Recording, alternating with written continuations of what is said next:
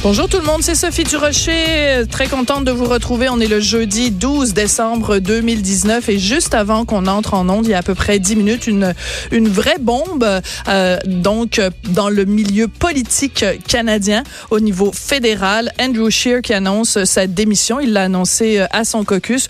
On se rappellera bien sûr qu'aux dernières euh, élections, le Parti conservateur canadien avait obtenu des résultats plus que décevants. Alors pour réagir vraiment à froid à cette annonce, qu'on vient, euh, dont on vient de prendre connaissance, euh, deux invités. Antoine Robitaille, qui est chroniqueur au Journal de Montréal, Journal de Québec et animateur ici à Cube. Il anime là-haut sur la colline.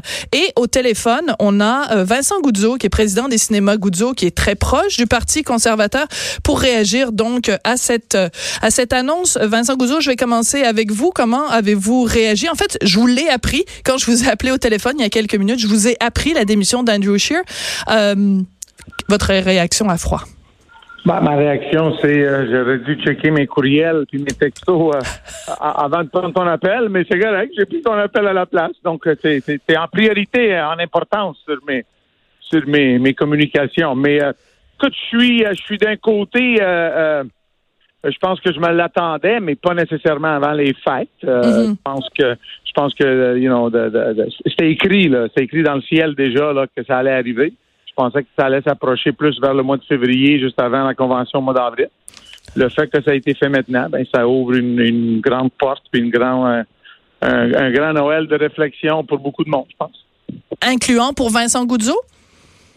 Oh, je pense que oui. Je pense que, je pense que je, l'ai dit, euh, euh, que si jamais il y avait une volonté de la part du parti, comme je vous dis, c'est un parti qui a deux, deux, fortes factions. donc la faction le côté progressif conservateur et le, le côté reform. Si les deux côtés peuvent s'entendre et, euh, et, croire que je peux, comme chef, être le, le, le, réconciliateur des deux, des deux côtés euh, de la droite, pourquoi pas?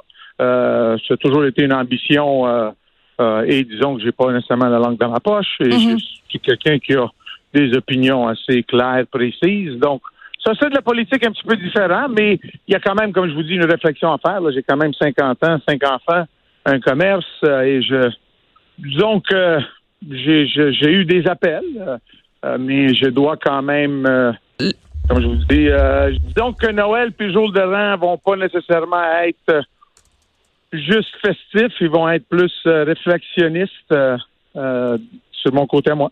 Oui. Alors, vous avez dit tout à l'heure qu'il y avait comme deux familles à l'intérieur du Parti conservateur, le côté plus progressiste conservateur et le côté plus reform. Euh, vous, vous situez où? Diriez-vous que vous êtes plus à droite que euh, Andrew Scheer ou plus centriste que Andrew Scheer?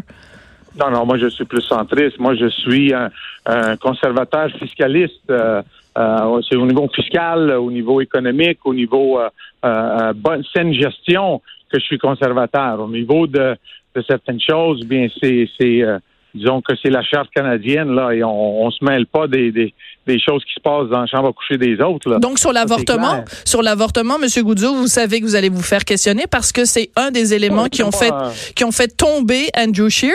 On l'a vu dans les différents débats qu'il y a eu aussi bien en français qu'en anglais. Il va falloir que vous ayez une position claire sur l'avortement. Alors je vous le demande aujourd'hui, 12 décembre, quelle est votre position sur l'avortement au Canada, Monsieur Goudzo? Moi, je suis pour le pro-choix des femmes. Euh, et plus particulièrement des femmes pour la simple raison que c'est leurs conséquences, c'est des conséquences à eux. C'est eux qui vont vivre les conséquences de soit avoir un avortement ou pas, soit avoir l'enfant ou pas, soit l'avoir et le mettre en adoption ou pas. C'est eux qui doivent vivre avec ces conséquences-là.